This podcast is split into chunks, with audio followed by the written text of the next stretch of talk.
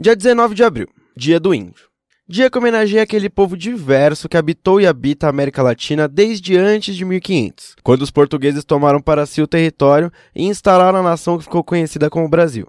Contudo, a retirada de territórios indígenas não ficou apenas no passado, e aliada a ela, surge a retirada de direitos fundamentais. Por isso a importância de trazer à tona a questão indígena nessa data tão importante. Para tratar do tema, converso hoje com a professora Marta Moroso, coordenadora do Centro de Estudos Ameríndio da USP.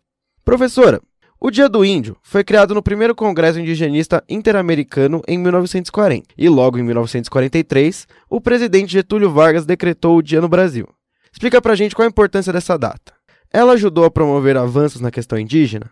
Essa data marca um, momento né, importante né, da política indigenista do Estado brasileiro, em que começa toda uma atuação em, no governo, na época, nesse, nesse mesmo momento, Rondon está muito militante, né? E, e, e, criando toda uma, uma, uma possibilidade de ação junto aos povos indígenas. É um programa de tutela dos povos indígenas, né? Nesse momento. Então a data tem a ver com esse contexto do serviço de proteção aos índios, de, da figura do Marechal Rondon, é muito importante, né? Porque foi um início de aproximação do Brasil com os povos indígenas que estavam, num certo sentido, muito distantes da, da, da, das cidades, né? A visibilidade deles era muito, muito fraca, muito tênue. Então, a política indigenista, nesse momento, fazia essa, essa ponte isso é muito diferente do que está acontecendo agora, né? Que a gente tem uma crescente visibilidade dos povos indígenas que falam por eles mesmos, por suas organizações indígenas. Então, o contexto de hoje é muito diferente. Hoje, em virtude da diversa gama de povos indígenas e tradições, é possível definir com clareza quem é o indígena no Brasil?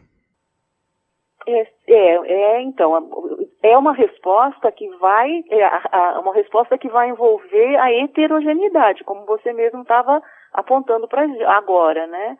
Ah, é uma resposta que envolve a gente falar da heterogeneidade de línguas fantásticas, né, que é o Brasil apresenta, heterogeneidade de processos históricos dos povos indígenas, heterogeneidade de agendas políticas dos povos indígenas, né?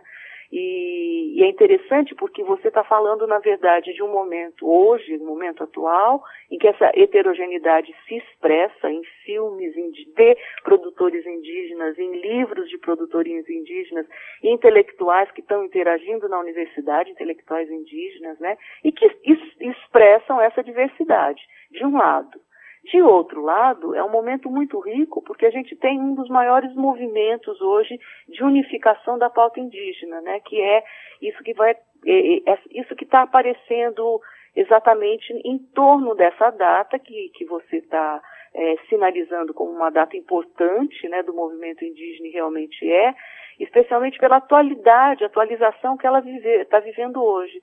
É, abril passou a ser o, o, o mês disso que a gente chama articulação dos povos indígenas construindo essa agenda de que é o, o acampamento dos, o acampamento é, terra livre, né? O acampamento terra livre é essa expressão de um lado da diversidade dos povos indígenas, mas também dessa pauta comum. Temos lutas em comum, vamos para Brasília, ocupamos Brasília, é um movimento muito grande que hoje acontece, vai acontecer o, a, a, a, edição desse movimento de 2018, é, que espera reunir muitos indígenas, praticamente todos os povos indígenas, vai acontecer de 23 a 27 de abril.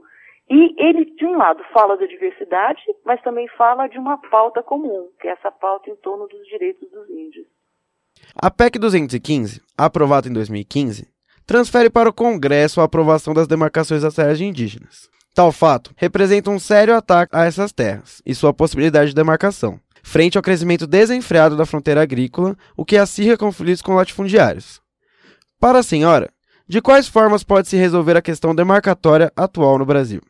Claro, existem formas e você citou muito bem, né? Esse capítulo dos direitos dos índios da Constituinte, da Constituição, que foi uma, uma construção é, que já nasce nesse, nesse contexto de início das organizações indígenas, a demanda pelas, pelas terras no final dos anos 80 a demanda pelas terras indígenas era um tema importante, houve o apoio da sociedade nacional e se construiu um capítulo que é muito importante, importante para além do Brasil, né, uma referência internacional.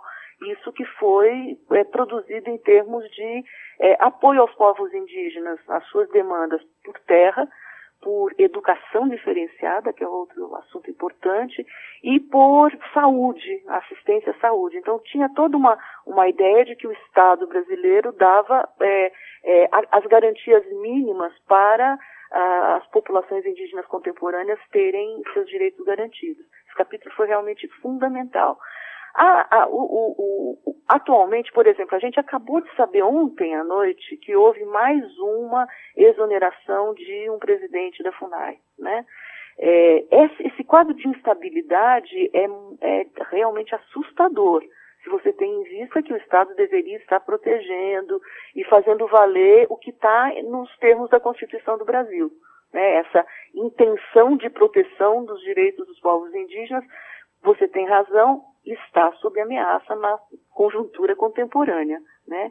Então, essa demissão é um sinal disso. A gente percebe pelos comentários que a FUNAI está vivendo uma pressão muito grande da bancada ruralista, que quer rever toda, todos os termos da lei, quer rever toda, a ação do Estado voltado para os povos indígenas. Tendo em vista, é, sei lá, é, muito, muito diretamente a questão se volta para para as terras indígenas, que hoje são alvo de programas de, de desenvolvimento descontrolado, que são alvos de, de, de, são ameaçadas exatamente pelo avanço das da, da, das, das, propriedades, né, do avanço do, do, da, de titulações de terra. Enfim, o cenário é apreensivo. E essa instabilidade traz para nós um, um, um, um para nós e para os povos indígenas é, uma, uma é, é, a urgência de mobilizações nacionais mesmo. A professora também aproveitou a data para ressaltar as recentes mobilizações políticas dos povos indígenas. O marco histórico da primeira candidata à vice-presidência de origem indígena, Sônia Guajajara, e também a importância da inclusão do povo indígena na universidade. A presença dos indígenas, dos intelectuais indígenas, na universidade, no próprio no centro, que é um núcleo de apoio à pesquisa da Universidade de São Paulo, ligado à Pró-Reitoria de Pesquisa, a presença dos indígenas é o dado novo, é um dado alvissareiro, né? Porque eles, de fato, a presença deles modifica toda a nossa forma de pensar, eh, toda, toda a, a, a, a, forma de elaborar a atualidade da presença dos índios, né? no caso, na academia, na, nos centros de pesquisa, na universidade.